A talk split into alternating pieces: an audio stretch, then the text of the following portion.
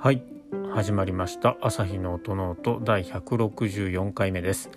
この番組は弦楽器の調整や修理に携わっている私朝日が音楽特に楽器についてあれこれ話すポッドキャストです。楽器本体のことから弦などのアクセサリーそして音ノートに関して思うがままに語っていきます。番組を通してバイオリンやビオラチェロなどに興味と親しみが深まってくれたら嬉しいです。ということで本日も始めていきたいと思います。えー、っと今日はですねまあ音声日報というところでお話しするとひたすらに、えー、毛替えと弦の交換をしておりました。なんか多分えーと、来週とか再来週ぐらいに発表会があるみたいで生徒さんですかね。なのでとのか生徒さんが、えー、たくさん飛び込みの方もいらっしゃって昨日の時点でもう5人ぐらい来ますっていうことだったんですけどプラス2名いらっしゃってですね。えっと着替えをだから12345本。えー、弦の交換については8本ぐらい8丁ですかねやっていたという感じです。なので本当は、えー、と前回の放送で言っているネックリセットが終わったんで昆虫と駒をっていうことで進めたかったんですけれども、えー、昆虫をセットするだけで終わってしまったっていう感じですかねですので明日、まあ、日曜日なんですけども明日駒が立ってくれれば一応完成とネックリセットしてる楽器に関しては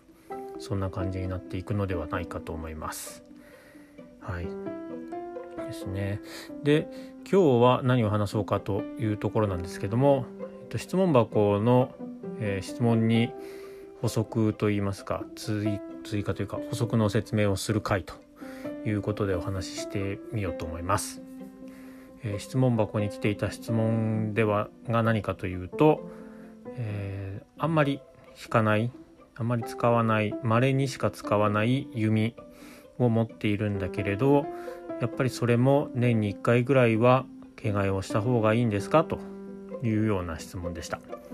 でテキストでもうすでにしている答えとしてはやはり、えーと、1年に1回はそういうふうにあまり使わない弓であってもしていただく方がいいですということでお答えをしています。でもし毛替えをして松ヤニをつけないでおくのであれば要はただ保管してるっていうだけであれば、まあ、1年に1回、えー、する必要は私はないと考えています。要はずっと毛替えをして、えー、特に触らない指でも触らない。要は汗とか皮脂とか油がつかない。で松ヤにもつかない。もう本当にただ単純に純粋に保管しているっていうことであればまあいらないかな。毛替えをする必要はないかなというふうに思ってます。もしずっと例えば5年10年保管しとくだけっていうことであればある意味もう毛を切ってしまって保管するっていうのもありといえばありなのかもしれないなっていうふうにも思います。はい。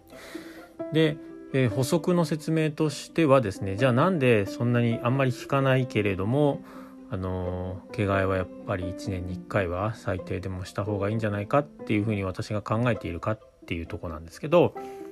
やっぱり、えー、たまにしか引かないとはいえ松ヤニがついているっていうことがまず1つ目とあとは自分の手で触るっていうのが2つ目であります。1つ目のその松ヤニがついてしまうっていうのはついてしまうというか、まあ、つけないと音が出ないので弾けないんですけど松ヤニがつくとどうしてもそこから劣化ではないんですけど松ヤニの粉がついているので例えば夏とかずっと、エアコンがついてない部屋に置いとくとかですね。あんまそういうのはないと思いますけどあとは梅雨時期湿度が多い時にはずっと置いてるとか。いうことだとやっぱり松ヤニ固まって溶けて固まる。湿度が高くなってそれで溶け溶けるというか水分を含んでベトベトするとか。あとは夏ですね。夏もぱり暑さで、えー、松ヤニが溶けるっていうかそうなってで弓の毛が結構パラパラとじゃなくてベトベトしてしまうとかいうことにはなってしまうのでまずそれが1つ目まあ1年に1回交換毛の交換着替えをした方がいいんじゃないかなと考える理由の一つです。でもう一つはまあ演奏するということは触るということなのでいかにクリーニングをしたとしてもえっ、ー、とうん皆さんがその演奏をした後にどれくらい弓のクリーニングをしてるかっていうところにもよると思うんですけど皆さんはどうですかね？弓、えー、クリーニングをする時うんと松ヤニがこう竿についてたりしたらそれをちゃんとちゃんと拭き取っているでしょうか？あとは手で持つところあの毛箱があるとこですね。あの辺多分拭かれる拭いてるっていう人はいると思うんですけど金具のところとかですね。その辺を拭いているかどうか。あとはそれこそネジをずっと緩めてネジを竿から抜いてそうすると毛箱付録があの弓から外れるんですよね。でそうすると、えっと、竿の方とかあとは竿に当たっていた毛箱が竿に当たっていた部分。基本的にはそこには金属のプレートがペタってついてると思うんですけどあそこって結構汗とかが残ってるんですよね。見ていただくと結構黒くなってたりとか、えー、なんか液体多分それ汗とか油だと思うんですけどそういうのがついてたりすると思います。その辺までしっかり拭いているかどうかっていうところですかねその毛箱を竿から外す要はスクリューを外し外してというか抜いてそうすると外せるんですけど外す時はもし外されるのであれば十分注意をして外していただければなと思います。えっと、毛箱が変な風にポロって落ちて毛の中を毛箱が通っていったりとかすると,、えっと元に戻らなくなってしまいますのでそういったことが起きないようにあとはうんと釣り竿に魚がくっついてるような状態になるわけですよね。竿があって竿の先っぽ弓の先っぽに毛がくっついていてで毛がずーっと毛箱の方に来て毛箱の方が一番まあ重くなるのでそうするとえーと、毛箱がこう振り子のように触れていくと思うんですけどその時に壁とか机とか当てると毛箱が欠けたり割れたりとかしますのでそういったところもあります。あとはそのスクリューどっかやっちゃうとかですね。っていったこともありますのでもしクリーニングはしたい外してやっぱ今話を聞いているとその接着してるというか接着というか設置しているところそこのクリーニングをしたいなっていうことで毛箱を弓の竿から外される場合は、えーと、すごい注意をしながら外していただければいい外していただきたいなと思います。一度お客さんそうだね。一度じゃないな。数回ですかね。あの毛箱が毛のその束の中を一回回転してポロッと入って戻らなくなってしまったんですっていう風な形でえー、SOS で来られたことがあってなんとか頑張ったんですけど回その数名いた中で1人だけは私も戻せなくてすいませんが着替えをするしかないですねということになったこともありますので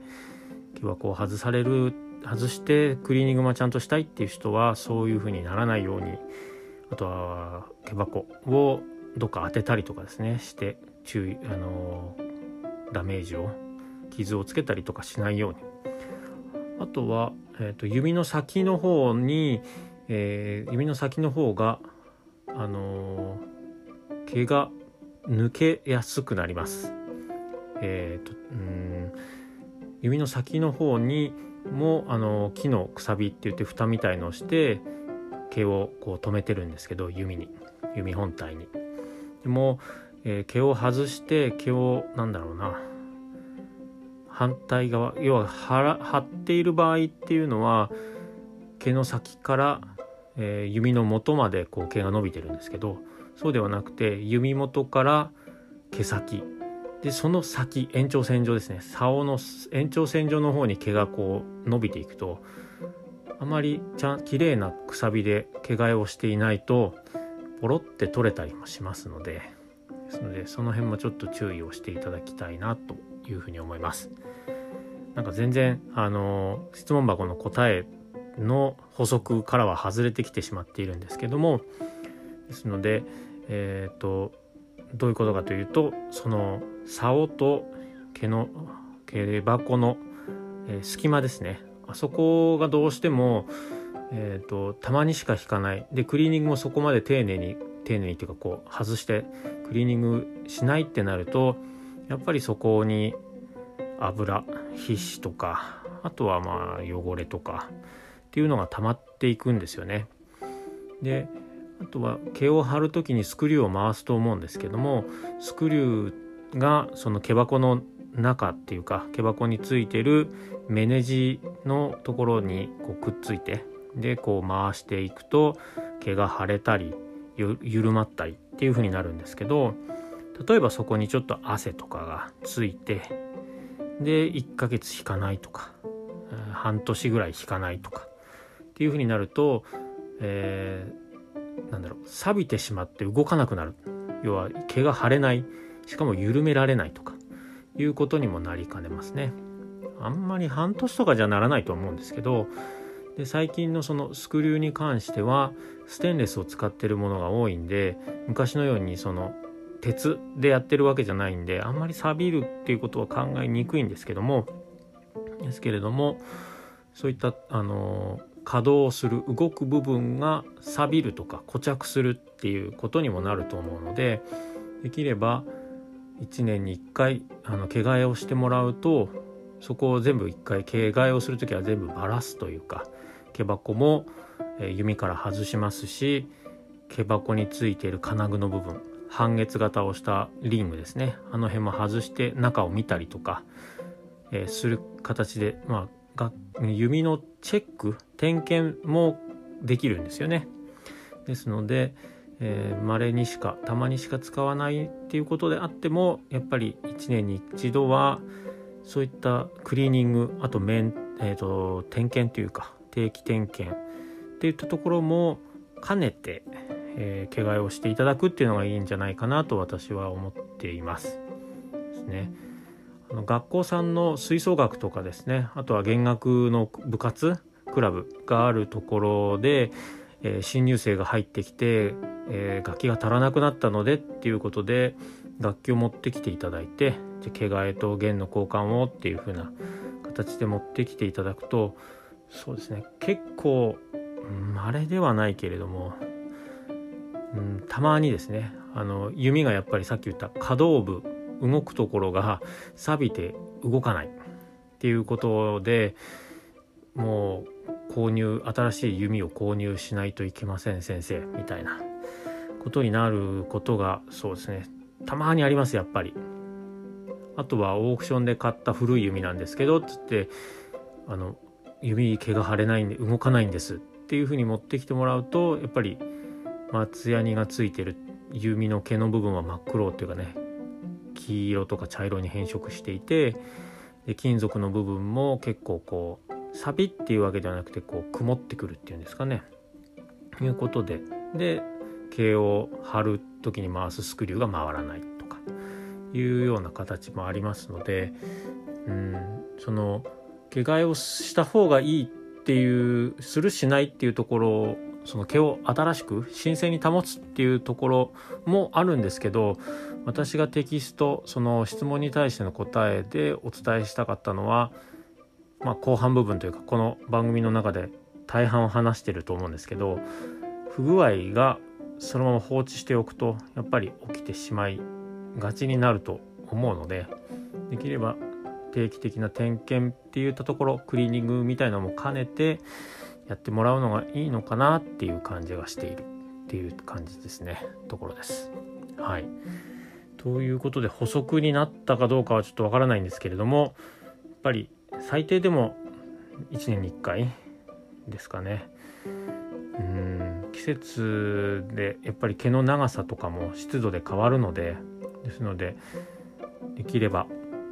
乾燥している時期と湿度の多い時期で1回ずつというかしていただくっていうのが理想かなっていうところはあります。この辺はあの私はそんな風に考えてはいるのでそれを実行するというかあ確かにそうだなって思っていただけるかいや僕は大丈夫だと思う。ちゃんとクリーニングもしてるしあの松屋に拭いてるしあの竿についたところ。あんまり松屋につけすぎたりとかもしてないから大丈夫だと思う。で毎日引いてるし。っていうことであればまあそこはそんなにあのー、頻繁に下替えをする必要もないのかなというふうにも思いますし。この辺は皆さんで判断をしていっていただければなと思います。少しばかりではありますが判断材料がお伝えできたのであれば嬉しいですね。はい、ということで本日の朝日の音ノートは質問箱の、えー、質問に対しての答えの補足ということでお話をしてみました。番組を気に入っていただけた方はフォローやサブスクライブどうぞよろしくお願いします。Twitter や Instagram もやっております。えー、番組のタイトル「朝日の音ノート」で検索をしてみてください。感想や質問リクエストや指摘ご指摘ですねなどいただけると嬉しいですではまた次回の配信でお会いしましょう。ありがとうございました。さようなら。